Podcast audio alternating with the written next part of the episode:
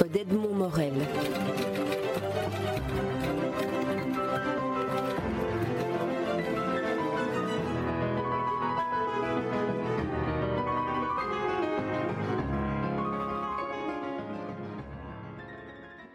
Michel Drucker, vous publiez chez, Robert Laffont le, second volume d'un cycle autobiographique dont le premier s'intitulait Qu'allons-nous faire de toi? Et sous le titre Rappelle-moi, celui-ci est consacré à votre frère Jean, décédé le 18 avril 2003. Il est davantage un, travail de, de, mémoire et de deuil que d'autobiographie. Est-ce que je me trompe? Oui, c'est un, c'est un livre sur le deuil, c'est un livre sur la fraternité, c'est un livre sur évidemment la mémoire. Euh, moi, j'avais un rapport très particulier avec mon frère et ça m'a paru encore plus évident quand il est parti. C'était un véritable vide et, c'est ce que je dis au début de ce livre, la citation de Frédéric Dard. Si j'avais su que je l'aimais autant, je l'aurais aimé davantage. je me suis aperçu que c'était vraiment mon repère, que c'était ma référence, c'était mes idoles à moi, c'est pas les gens célèbres que je rencontre depuis plus de 45 ans. C'était lui, c'était lui et c'était et c'était euh, d'autant plus tragique ce qui est arrivé que ce fameux euh, week-end de, Pâques 2003, alors qu'il n'allait pas très bien, il est mort d'une crise d'asthme. Euh, c'est ce week-end-là où je, l'avais pratiquement convaincu de me rejoindre et on se serait associés tous les deux, moi qui suis un autodidacte complet, qui rentré dans la vie active à 17 ans, et lui qui était couvert de diplômes et qui était un grand, grand patron, un grand capitaine d'industrie et surtout un homme de, un homme de grande qualité, qui avait tout pour lui. Et c'est lui qui allait mal quand il est mort, et moi j'allais très bien. Et donc euh, j'allais faire ce que, euh, ce que mes parents rêvaient euh, que, que, leur fils fasse un jour, c'est s'associer. C'est-à-dire que, comme on connaissait vraiment très bien notre métier, la télévision depuis tant d'années, moi, du côté des saltimbanques, du côté des décideurs et des patrons, qu'à nous deux, on aurait sans doute beaucoup fait avancer notre métier. Il est mort ce week-end-là. Voilà pourquoi c'est un livre très lourd. Je voulais l'écrire depuis très longtemps. Je suis passé par un autre livre avant, qui était Qu'est-ce qu'on va faire de toi qui est un livre sur mon enfance à moi, sur mes, problèmes d'autodidacte et de cancre. Euh, ça va être d'ailleurs adapté à la, télévision, ça va être tourné cet été, d'ailleurs, l'adaptation de ce premier livre. Et là, c'était plus Jean, et à travers lui également le portrait d'une demi-douzaine de personnalités que je lui avais présentées et qui étaient dans son panthéon et dans le mien aussi. Oui, euh, ces personnalités-là, vous les avez choisies finalement en fonction de votre frère Jean. il y a des personnalités que vous montrez comme Johnny Hallyday ou Alain Delon, mais vous avez choisi l'angle de la, de la fracture chez eux. Par exemple, Delon qui mange tout seul, ou Johnny Hallyday qui vous dit qu'il a le vertige alors que depuis des jours vous euh, préparez. C'est-à-dire qu'ils ont tous un point commun, c'est le cas aussi d'Assar Aznavour, qui est le plus jeune et le plus en forme, malgré ses 87 ans bientôt. Ils ont tous un point commun, euh, Hallyday, euh, Belmondo, Delon, Jean Ferrat et Bernard Giraudot. Euh, quand j'ai écrit sur eux, euh, ils étaient, Jean venait de partir, mais ils sont tous dans la dernière ligne droite. C'est l'adieu aux armes. Hallyday est au bout de sa carrière. Ça va se terminer, j'espère pour lui, par un final éblouissant. Euh, qui va être une performance compte tenu de sa santé, de toutes ces années. Euh, Delon, lui aussi, il tire sa révérence là, au théâtre avec sa fille. Un passage de relais qui est un vrai symbole. Belmondo a été fauché par un, accident vasculaire cérébral qui l'a laissé handicapé depuis dix ans. Mais il fait front, il reste debout, il montre rien avec sa canne, continue à sourire. Courage admirable. Et ils ont tous euh, quelque chose d'assez poignant, c'est qu'ils ont été, et ils restent des, légendes vivantes, mais c'est la dernière ligne droite. Et je, voulais faire leur portrait d'eux à ce moment-là, car je les connais évidemment par cœur. L'idée, on a débuté ensemble. Les autres, je les ai croisés tant de fois. Et Belmondo, qui est un ami personnel, je me suis beaucoup occupé de lui quand il était malade. Et je les ai donc vus un genou à terre. Je les ai donc vus au début de la solitude qui accompagne souvent les, dernières lignes droites de carrière éblouissante. L'âge est là, sur 75 et 85 ans. Comment vont-ils négocier ces dernières lignes droites? Malheureusement, Belmondo n'a pas pu le décider lui-même. Comment vont-ils tirer leur révérence? C'est ce qui m'a intéressé. Mais, quelque part, sans faire de la psychanalyse du café du comptoir, le café du commerce plus exactement, c'est que c'est vrai que en parlant d'eux, je parle aussi de moi, parce que c'est une question que je commence à me poser aussi. Quelle sera ma dernière ligne droite? J'ai eu le sentiment en lisant votre livre et notamment tous les passages consacrés non pas aux stars euh, et aux paillettes mais à, vos parents que vous aviez aussi écrit un livre de survivants comme euh, Abraham votre père survivant des camps. Est-ce que vous n'êtes pas un peu dans cette démarche de se poser des questions de survivants après la mort de, votre frère? Oui et survivant euh, dans tous les sens du terme. Survivre après la mort de gens c'est compliqué et survivre après tant d'années. Comment je vais m'en sortir? Comment je vais finir le parcours? Et comment faire pour ne pas disputer la saison de trop, les missions de trop, le combat de trop? Comment avoir la lucidité de déceler les premiers stigmates, non pas du gâtisme, mais de l'âge qui avance quand on est un personnage public? Donc ça, je fais confiance à mes proches, mais c'est une de mes obsessions. Et en même temps, je ne voudrais pas mal terminer le parcours après toutes ces années qui globalement sont plutôt positives, tellement j'ai investi de travail, d'angoisse, d'anxiété dans ce métier, n'ayant fait aucune, étude, étant débarqué dans ce métier à 17 ans, ma valise à la main, connaissant personne, mais en même temps, j'aime la durée. Et en même temps, je voudrais, moi, pouvoir atteindre l'âge d'Aznavour, l'âge de Jean-Pierre, l'âge d'Annie Cordy, l'âge de, de Lynn Renault, l'âge, quand je dis atteindre leur âge, continuer à travailler comme ils continuent à travailler à leur âge en étant intellectuellement et physiquement intacts. Donc, comme moi j'aime la durée, j'ai un rapport particulier avec la médecine. Je suis hypochondriaque, père médecin, frère médecin aussi. Euh, j'aime moi les, les, santés qui durent, j'aime les carrières qui durent, j'aime les, les, amitiés qui durent. Euh, je suis un marathonien, moi. Souvent, les gens me disent Mais comment tu fais pour être encore là? Ben, C'était une vraie gamberge. C'est vrai que j'arrive pas à imaginer que j'attaque la 47e année. Dans trois ans, ça fait 50 ans. Voilà pourquoi j'observe ce dont je parle dans le livre. Comment Johnny a tenu 50 ans, comment Aznavour va atteindre 70 ans de carrière, comment Belmondo, Delon, 50 ans de carrière également. J'arrive, j'y arrive. Je les connais bien et je les ai beaucoup observés eux, parce que ce sont vraiment des légendes, hein, c'est ceux que je vous décris dans le livre sont des monstres sacrés. Giraudot est un cas à part parce que Bernard était un ami à moi et j'étais à ses côtés euh, jusqu'à la fin de son parcours à l'hôpital. Et, lui, euh, ce qui m'a fasciné, c'est qu'il a mm, dédramatisé sa mort. Et, les dix années de son cancer, il en a fait un, un voyage initiatique. Et il nous a raconté pourquoi il ne faut pas avoir peur du cancer. Ça, ça m'a beaucoup intéressé. Là aussi, parce que j'ai peur de la maladie et j'ai peur de la déchéance. Il y a des, figures qui n'appartiennent pas au monde du spectacle aussi, qui sont aussi des personnalités, qui sont des personnalités du, monde politique. Pierre Bérégovoy et Simone Veil sont deux personnalités dont vous parlez d'une manière euh, tout à fait inattendue. J'allais dire, et, ceux qui, ont lu le livre comprendront pourquoi cette allusion est, euh, est opportune. J'ai l'impression que là, vous écriviez comme Chancel écrit. Votre mère vous aurait peut-être dit ça sur ces passages-là. Oui, sans doute. Et puis en plus, euh, c'est déjà les prémices de mon prochain livre, puisque mon prochain livre, ça va être justement quelque chose sur l'ombre et la lumière, sur les traversées du désert et sur la cruauté et la violence de nos métiers, que ce soit des métiers hum, appartenant au monde politique, artistique, les chanteurs, les acteurs, les hommes de télévision évidemment, même les sportifs de haut niveau. Il y a quelque chose d'extrêmement violent dans, la notoriété que j'ai connue très jeune, moi.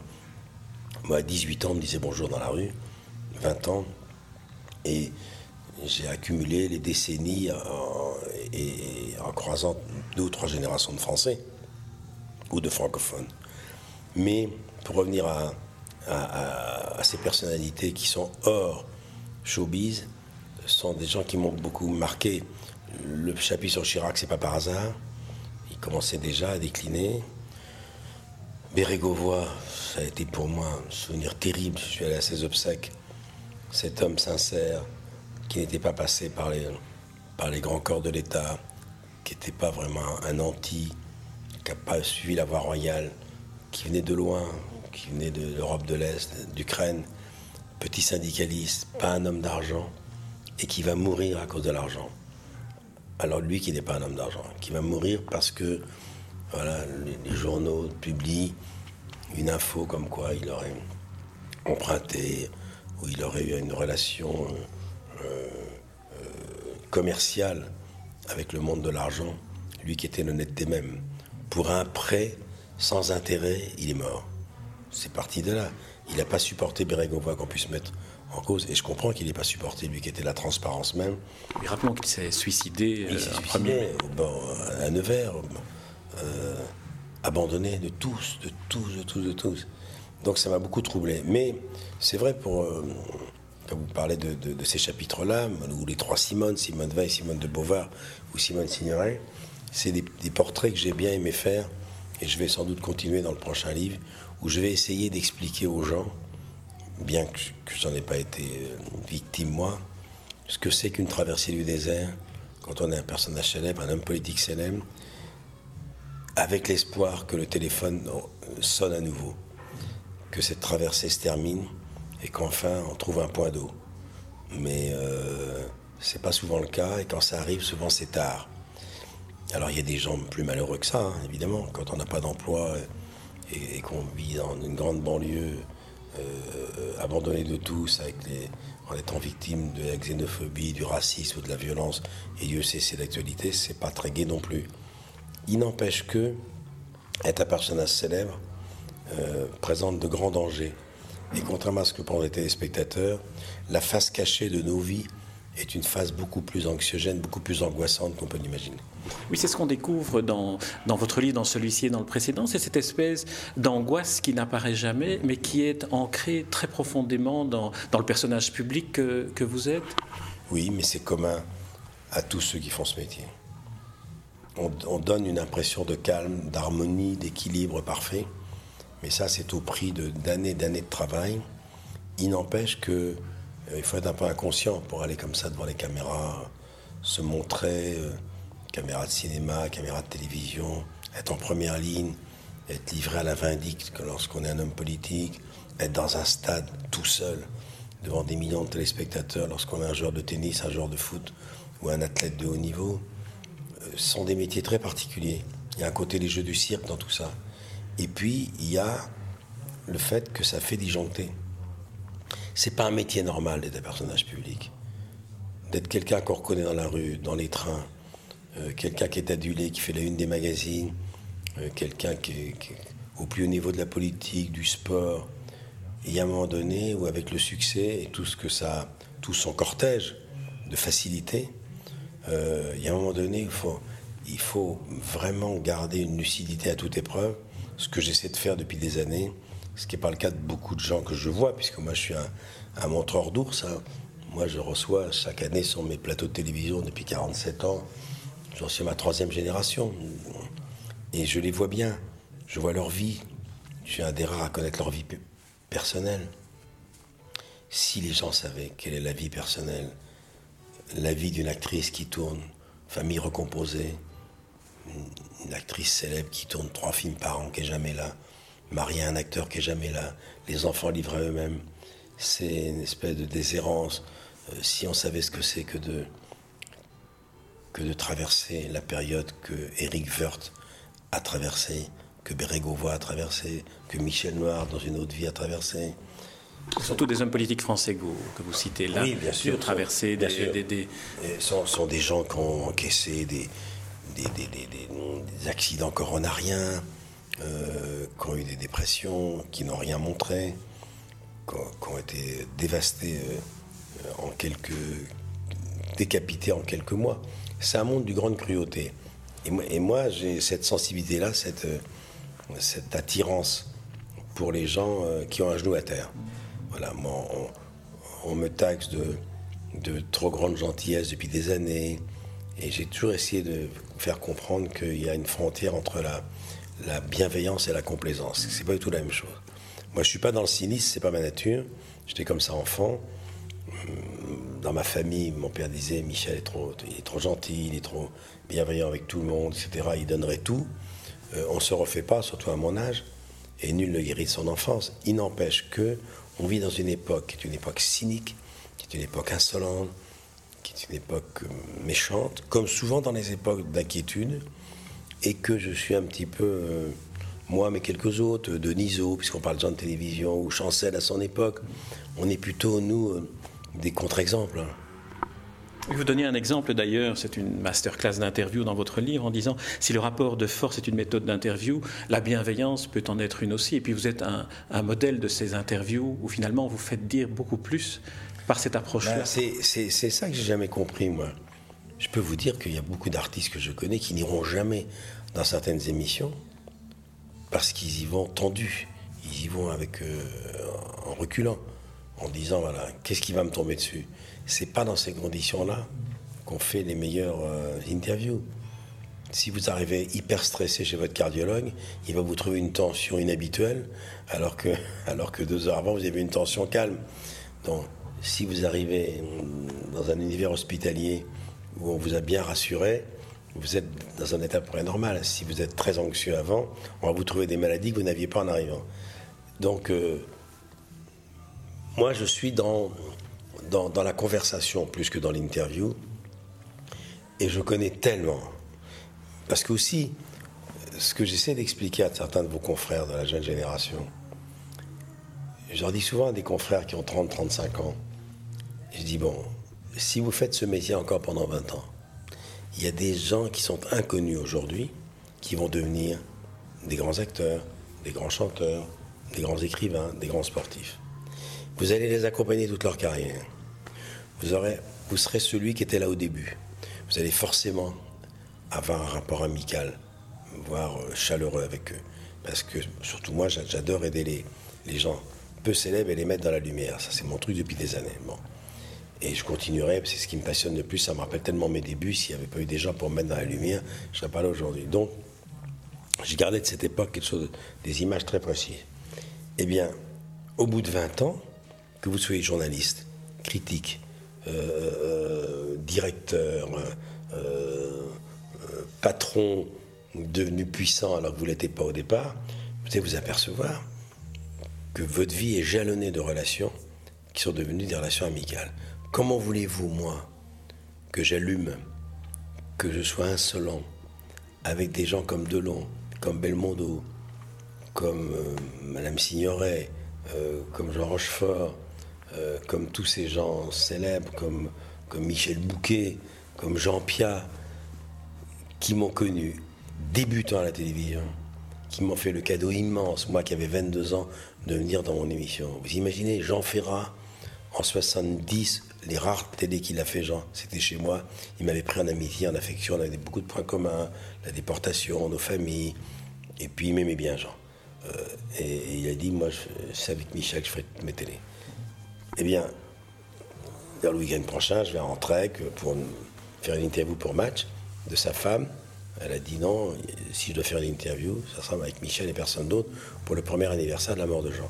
Eh bien, Jean Ferrat, légende vivante, Ferré, Brassin, Jacques Brel, votre compatriote, qui était mon ami, on a piloté ensemble avec Jacques, on était très amis. Bon, eh bien, euh, on, était, sur des plateaux de, cinéma ensemble. On a passé trois mois sur le tournage de Lelouch. L'aventure, c'est l'aventure avec Jacques. Eh bien, comment voulez-vous, moi devenant célèbre, au fil des années, que subitement, je commence à les prendre de haut? Mais ils ne comprendraient pas. Vous voyez, moi, euh, euh, avoir une interview sévère avec Traîné, avec Brassens, avec Léo, qui c'était tous des, des, gens que, avec Nougaro, qui m'ont vu gamin.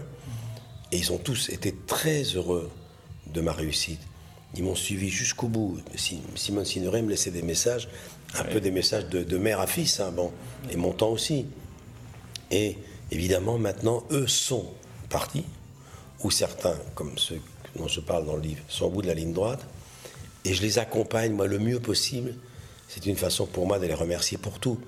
Là, Jacques Chirac publie le deuxième tome de ses mémoires. Euh, je vais voir ce qu'on va faire. J'avais déjà réussi la performance d'avoir une interview d'une heure, alors que ce n'était pas évident il y a trois ans. Quand la famille Chirac me fait confiance en disant c'est avec vous, Michel, que, le président va parler, c'est une très grande responsabilité. Mais je suis également dans la bienveillance, d'autant plus dans la bienveillance que j'ai devant moi quelqu'un qui a 50 ans de vie politique et dont on sait, ça se voit, qu'il est déjà plus fragilisé et qu'il est déjà plus, dans une, santé plus chancelante. Donc voilà, mais c'est vrai que je suis à, contre, à contre-courant et que c'est sans doute un peu démodé, car on est toujours dans la, cruauté. Quoi. Et, tous les humoristes qui, sont dans mes émissions, qui ont carte blanche, je leur dis toujours, vous faites ce que vous voulez. Je ne vous censurerai jamais. Vous direz toujours tout ce que vous envie. Tout ce que je vous demande, c'est de, de, ne pas franchir la frontière qui sépare l'humour de la méchanceté. Quand ça devient trop méchant et trop cruel, c'est pas drôle. Et la limite, c'est quand on rit plus. Il y a des moments où on rit plus. On rit plus parce que c'est too much. Donc ils le savent. S'ils n'empêchent pas de dire beaucoup de choses. Mais c'est limite. Se moquer du physique des gens, euh, euh, être un peu dans, l'insulte. Et c'est vrai que la frontière, la grossièreté, la vulgarité, c'est pas la même chose. Coluche était grossier, il n'était pas vulgaire. Et c'est pas la même chose. Vous avez choisi, vous qui êtes un homme de médias, d'écrire. Euh, et vous n'avez pas écrit tout seul, vous écrivez avec, euh, avec cet ami. Et, vous, et, vous, le, vous, le, vous, le, vous le dites de bah, manière. Il est co-auteur. Il est co-auteur, ce qui ne se pratique pas d'habitude quand on écrit. Non, je comprends pas pourquoi d'ailleurs. Et, j'ai trouvé c'était très, euh, très, très touchant, très, très, très ah, amical. non seulement ça, mais, mais moi je suis, un, je suis pas un écrivain naturel. pour écrire un livre seul, il faudrait que j'arrête de faire de la télévision pendant un an car je suis un besogneux, c'est très lent. En revanche, je ne suis pas un, écrivain, une plume naturelle, mais je suis un, paraît-il, un très bon conteur. Je raconte bien. Et quand on lit mon livre, on m'entend raconter. C'est un, c'est un livre d'homme d'image. C'est un livre d'homme de télévision. Les images, on les voit. Ma mère, on la voit. Johnny, on le voit dans l'hélico. Hein. Bon. Mais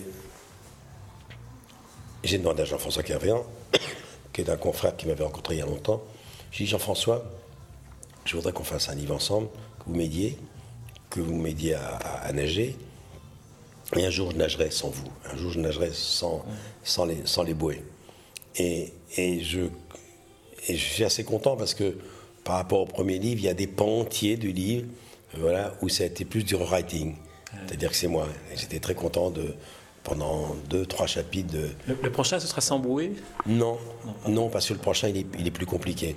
Parce que le prochain, ça sera, bon, entre guillemets, provisoirement, ça sera euh, la lumière et l'oubli. Euh, mais et on travaille très bien tous les deux. Et je trouve très très étonnant que des gens qui, euh, qui ne peuvent pas le faire seuls ne le, co-signent pas avec le. moi je voulais même qu'il soit son nom sur la couverture, il m'a dit qu'il n'était pas du tout. Mais Jean-François Garvéan, c'est mon partenaire. D'ailleurs, quand on me demande comment vous travaillez sur vos livres avec euh, Jean-François Garvéan, c'est très simple. Moi, j'écris la chanson, lui fait les arrangements. Voilà, c'est paroles et musique. Moi, je fais la musique. C'est ma mélodie, c'est mon histoire, et il ne s'agit pas que, que quelqu'un se l'approprie. Donc, c'est mon histoire, et on le fait à deux. C'est-à-dire que toute la mélodie, c'est moi, lui, il ajoute les arrangements, les violons, les cordes, les cuivres, et à l'arrivée, on a fait une chanson tous les deux. Michel Drucker, je vous remercie pour cette interview et pour, euh, et pour ce livre qui est à la fois euh, très émouvant, très vrai, et puis qui, qui, vous ressemble sans vous ressembler et qui nous permet de vous connaître mieux autant que tous ceux que, que vous nous faites rencontrer. Oui, parce que ça fait des années et des années et des années que je suis là, et j'ai toujours considéré, moi, que la réponse était plus importante que la question dans, dans nos métiers. Sauf que, lorsqu'on passe son temps à coucher les autres, et à un moment donné, il faut quand même que les gens sachent un peu qui, qui, on est. Et là, les gens qui ont lu mon premier livre, Qu'est-ce qu'on va faire de toi, et surtout le deuxième, euh, qui sont deux grands succès, euh, me disent on ne vous regardera plus de la même façon à la télévision. Parce que c'est vrai qu'on ne savait pas que derrière cette apparente légèreté, cette harmonie, quelqu'un euh, qui accueille les gens comme dans son salon, sans heurts, un peu lisse parfois, les gens ne savaient pas qu'il y avait quelqu'un de beaucoup plus complexe que ça, compliqué que ça. Mais il était temps, parce que sinon on finit par faire ce métier sur un malentendu. C'est-à-dire, je suis, euh, je corresponds totalement à ce que les gens, à l'image que j'en reçoivent des moi, mais c'est, mais c'est pas aussi simple que ça. Je rappelle le titre du livre, euh, Rappelle-moi, chez Robert Laffont, qui existe aussi en version sonore que vous avez. Oui, et je l'ai enregistré moi avec ma voix, c'est trouvé ça intéressant. Quant à Rappelle-moi, parce qu'il y a beaucoup de, de Belges qui, m'ont lu et qui m'ont écrit. il faut qu'il sache que l'adaptation télé, c'est Jean-Daniel Vérag qui va le mettre en scène, c'est Joël Goron qui l'a adapté avec lui. Ça va être tourné cet été et on est en train de choisir le Michel Drucker à 8 ans, celui qui rentre à l'avion à 20 ans, ses parents et ses frères. Donc ça va être très émouvant pour moi. Et on, commence à faire le casting là dans les jours qui viennent. Vous participez au casting? Ils m'ont demandé mon avis. Ah, Alors je, je, suis très troublé de, d'imaginer que dans deux ans, les gens vont me retrouver sur l'écran sous les traits d'un autre petit garçon. Eh bien, on attend en tout cas votre, votre prochain livre avec beaucoup d'impatience et, et, de curiosité. Merci Michel Drucker. C'est moi qui vous remercie beaucoup.